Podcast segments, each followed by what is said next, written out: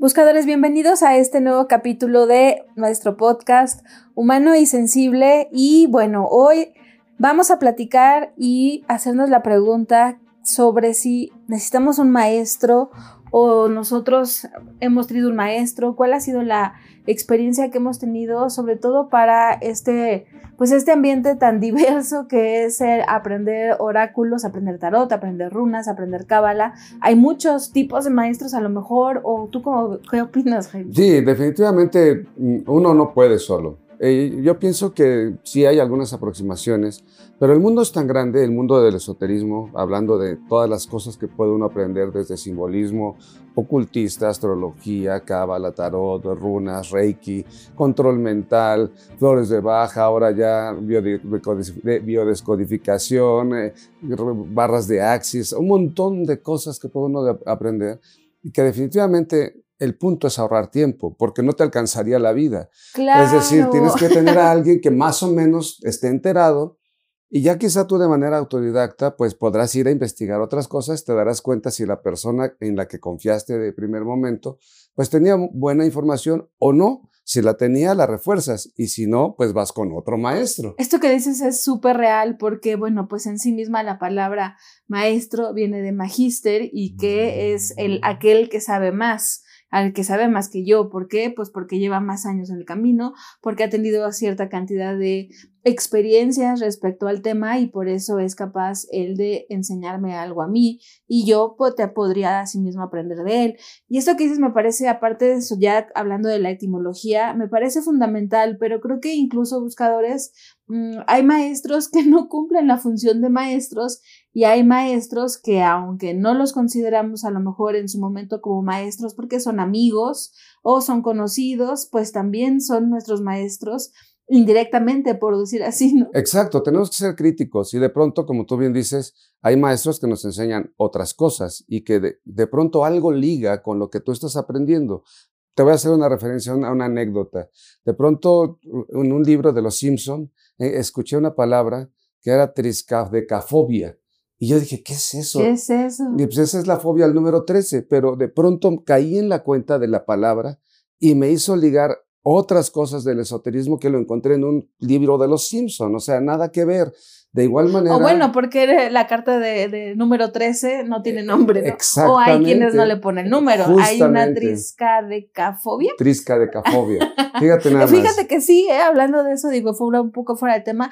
Yo creo que sí, esta, esta pues sí, estas fobias o esta superstición provocan fobias, triscadecafobias, y qué interesante aprenderlo, ¿no? No era parte de, pero bueno, ya aprendimos algo, buscadores. Una palabra dominguera, ¿no? Y que aparte lo aprendiste con los Simpsons. Esto, Esto es parte de lo que dices, o sea, a veces hay maestros indirectos, como digo, a mí me ha pasado, creo que todo el tiempo, buscadores, he tenido maestros que incluso, como decía Jaime, esta que pues nada que ver con las caricaturas, con el tarot, que sí, muchas referencias también hacen de tarot, pero me recuerda mucho ahorita que empezamos la conversación, no lo recordaba, pero eh, como experiencia personal en la licenciatura tuve un maestro que no era para nada de tarot, ni de esoterismo, ni de la mística de las runas o de la cábala, pero era, eh, él se llama Luis Argudín, de hecho es un pintor muy, pues muy reconocido mexicano, y me dio una clase que ni siquiera recuerdo cómo era el nombre de la materia, porque de hecho su clase no era realmente sobre el tema de la materia, pero lo que nos enseñaba era filosofía, es decir, nos hablaba sobre libros de filosofía, nos enseñaba razonamiento filosófico, estructuras, o sea, libros que decían, bueno, a ver, ¿por qué los seres vivos en la Tierra tenemos simetría? ¿no? Y uno, pues son como ese tipo de preguntas que jamás te haces, pero ya que te las ponen, dices, ah, pues sí es cierto, porque somos simétricos. Obviamente con las proporciones que a veces un poco más largo un brazo u otro, pero esencialmente tenemos un derecho y un izquierdo y hay simetrías. Y entonces ese maestro, incluso acabé la clase con él, es decir, mi clase formal de la, de la carrera, y seguí entrando hoy, es de oyente solamente porque aprendía muchísimo de él y lo que escuchaba en su clase y aprendía me motivaba un montón a estudiar sobre tarot, a estudiar sobre cábala, sobre otras materias que no tenían que ver, pero que sí tenían que ver. Y creo que ahí es la, el punto importante que pues no necesariamente tiene que ser un maestro en la materia en la que estamos más interesados, sino creo que un verdadero maestro pues es aquel que nos fomenta estas ganas de investigar y estas ganas de saber más y que sientes como el corazón emocionado e inspirado y dices, voy a llegar a mi casa a seguir leyendo porque yo me quiero enterar más de esto y entonces fomenta el espíritu investigador. Exactamente, quieres aprender más y yo creo que, por ejemplo, yo no hubiera entendido el Sefer Yetzirah si no hubiera sabido geometría de escritura. Exacto, sí, o sea, eso es súper fundamental. Eh, no hubiera podido aprender el tarot y, ahí no tuve un maestro como tal, pero no hubiera podido cuestionarlo si no hubiera tenido también la formación dura de la ciencia y por el otro lado el control mental. Entonces creo que hay cosas que se van de la mano una cosa con la otra y definitivamente yo creo que uno de los puntos fundamentales para ver quiénes son nuestros maestros, pues es cuestionarnos, ser, ser críticos con la información y ver si tiene patas por algún lugar. Bueno, y aquí hay algo importante, buscadores. Yo creo que un buen maestro de cualquier materia, punto número uno, nos debe de fomentar a la investigación, a querer saber más, a decir, wow, esto es un mundo infinito, quiero entrar a ese mundo, ¿no? A esa dimensión oculta, ¿qué es esto lo que están hablando? Creo que ese es uno de los primeros puntos más importantes. Y el segundo punto es precisamente lo que Jaime dice, el maestro pues sí, es aquel que sabe más, pero no lo sabe todo tampoco. Exactamente. Y, me hiciste recordar a Edward T. Hall con su libro La Dimensión Oculta, que habla precisamente de proxémica, que podría no ser un tema esotérico, pero que sí lo es, fíjate nada más que cosa importante, porque Edward T. Hall habla de las distancias mínimas y máximas que debe haber entre la interacción entre los humanos. Y de pronto, de manera física, tú estás viendo un cartel, estás viendo una exposición, se acerca alguien muy cerca de ti y ¿qué haces? Te haces a un lado porque está invadiendo tu espacio personal. Esto está estudiado por la ciencia, pero ¿cómo se toma de manera esotérica? Pues es que me estás contaminando mi aura o estás invadiendo con tu mala vibra mi espacio, tal. O sea, tienen conexiones la ciencia y, la, y, la, y, la, y, la, y el esoterismo y de pronto, si tienes idea de estas cosas, puedes entender otras. Si tienes algo de conocimientos de anatomía, puedes entender la cuestión de los chakras. bueno, y es que aparte de vivir en hacinamiento, pues es causa de enfermedades, o sea, no solamente enfermedades espirituales, sino enfermedades reales y contagios y un montón de desencadenantes a partir del hacinamiento. Entonces, verdaderamente necesito mi espacio, no invadas mi aura, como se dice, porque hazte para allá, ¿no? Pero también es cultural. Sabemos que en, culturas de otras de otros pueblos el, el, contacto físico es más tolerado que en otros pueblos. Claro, entonces, como decíamos, buscadores, ¿cuál es el segundo punto? El maestro no lo sabe todo y también hay que reconocerlo, es decir, todo, toda persona tiene sus alcances y tiene sus limitantes como personas que somos y entonces el maestro no lo sabe todo y es digno también de reconocer el maestro cuando no lo sabe y nosotros aceptar y promover y enaltecer incluso cuando el maestro lo reconoce. Esto es súper importante. Aquella persona que de pronto tiene respuestas para todo, hablando en el terreno de lo esotérico o en cualquier otra área, yo creo que hay que dudar mucho de su fiabilidad e ir a investigar si lo que nos está diciendo en todos los casos es verdaderamente. Y bueno, invariablemente, no sea o no sea, como lo dices, invariablemente uno como alumno, pues tiene la responsabilidad de ir a investigar, ir a corroborar y seguir investigando. Por eso el punto número uno que nos debe de causar emoción por aprender más, pues debe de ser justamente, por eso es el punto número uno, porque así no le creemos todo. Y el punto número tres, buscadores, que me parece lo más importante de todo, ligado con el segundo punto, es que el maestro es nuestro maestro, ¿no? No hay que ponerlo en una, en un, pues en un altar, no hay que, porque eso se vuelve algo peligroso. Finalmente, el maestro es tiene defectos, tiene una vida personal, le duele la panza, tiene discusiones con las personas, o puede estar muy feliz y no querer moverse de su cama. Es decir, los maestros no son perfectos y no debemos de imaginarlos como eso, sino como las personas de las que aprendemos y que como todos somos humanos. Y esto yo creo que nos va a dar mucho permiso para lograr reconocer los maestros y no sentirnos en general defraudados, ¿no? Porque es algo que a mí me ha pasado. Luego, es decir, cuando no he comprendido o no había comprendido eso hace años, pues tenía maestros y luego los veía como que de repente tenían chistes molestos o tenían como cosas que no eran agradables, bueno, uno los cuestiona, pero pues sí, tal vez comentarles que algo no fue agradable, pero comprender que son humanos. Claro, se da mucho en las escuelas iniciáticas, en las escuelas religiosas, que se está juzgando la vida personal de, las, de, las, de los miembros de las, de las instituciones Y sí, si bien se entiende que una persona que quiere o tiene deseos de desarrollar su persona, pues puede estar volcado a portarse bien en, el entendido de lo que se entiende como portarse bien de acuerdo con esas instituciones. Que haga aquello que enseña que lo haga. Exacto, pero, pero pues tener información no es lo mismo que tener acción. Es decir, yo puedo tener información, muchos datos, tener idea de que, pues, no sé, de pronto no mentir es, es bueno, pero pues de pronto no hacerlo equivaldría también a destrozar un montón de, relaciones por decir, ¿sabes qué? No me gusta esta comida o no me gusta la manera en que te comportas. Claro, y por eso, buscadores, hicimos ya un podcast que es Las trampas de la espiritualidad, pues porque aunque estamos en el camino del perfeccionamiento todos, pues precisamente estamos en el camino y en el camino logramos un montón de cosas, pero en otras también nos equivocamos. Creo que eso es importante reconocer. Pero entonces, buscadores, o sea, retomando, retomando, ¿no? El tema específico, ¿se necesita o no se necesita un maestro?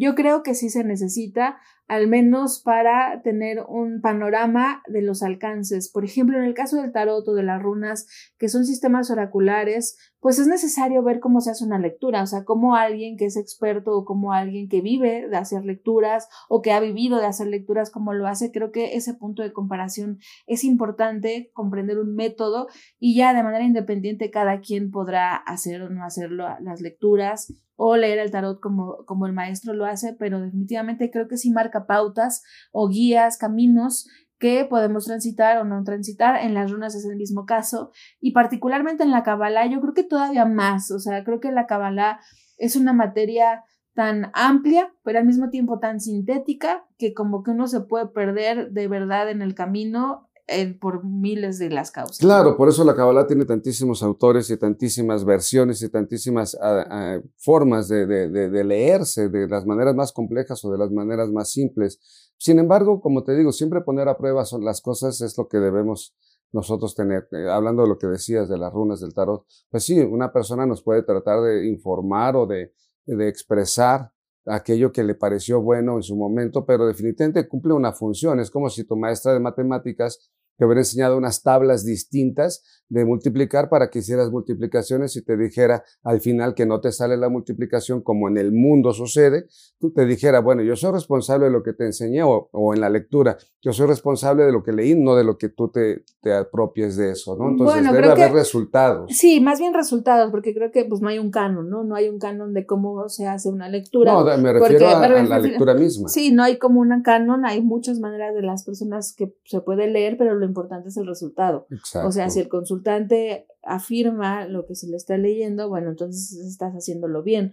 Entonces creo que en ese sentido es importante buscadores y sobre todo retomándolo con lo de la Kabbalah, yo le decía hace un rato a Jaime que hablábamos de este tema, que para mí la Kabbalah, pues yo, yo desde muy pequeña tenía como 12 y 13 años, igual que le contaba a Jaime que, que antes tenía mis tablas de, de, multiplicar en el, en el closet, porque mi cama daba, o sea, mi mirada cuando estaba acostada daba hacia las puertas del closet y ahí tenía mis tablas de multiplicar, porque este tipo de cosas, memorizar cosas es de esas que no, como que no me agradaban mucho, me costaban trabajo, ¿no?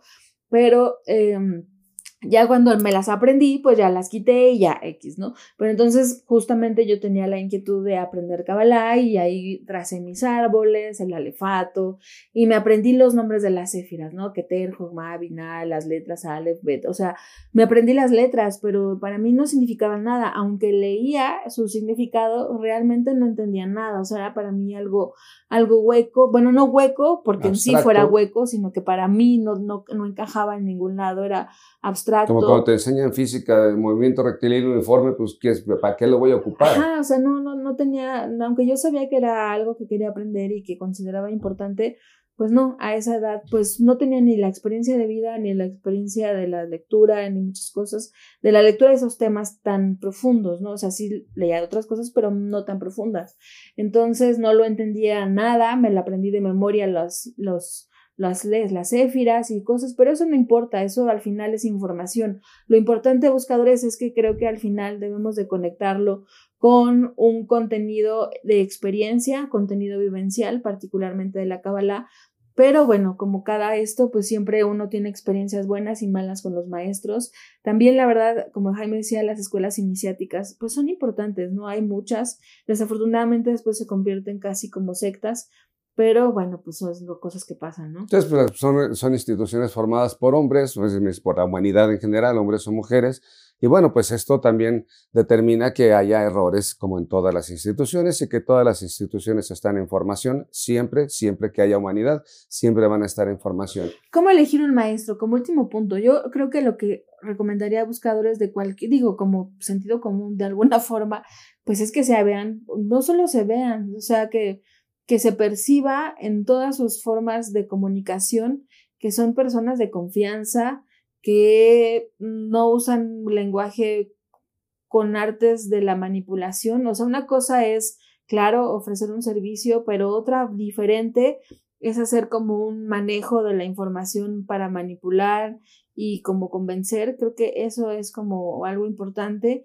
y generar confianza, ¿no? Y creo que esto siempre va a ser eh, importante. Yo creo que también mucho es que, que que pueda abordar un tema desde diferentes puntos de vista.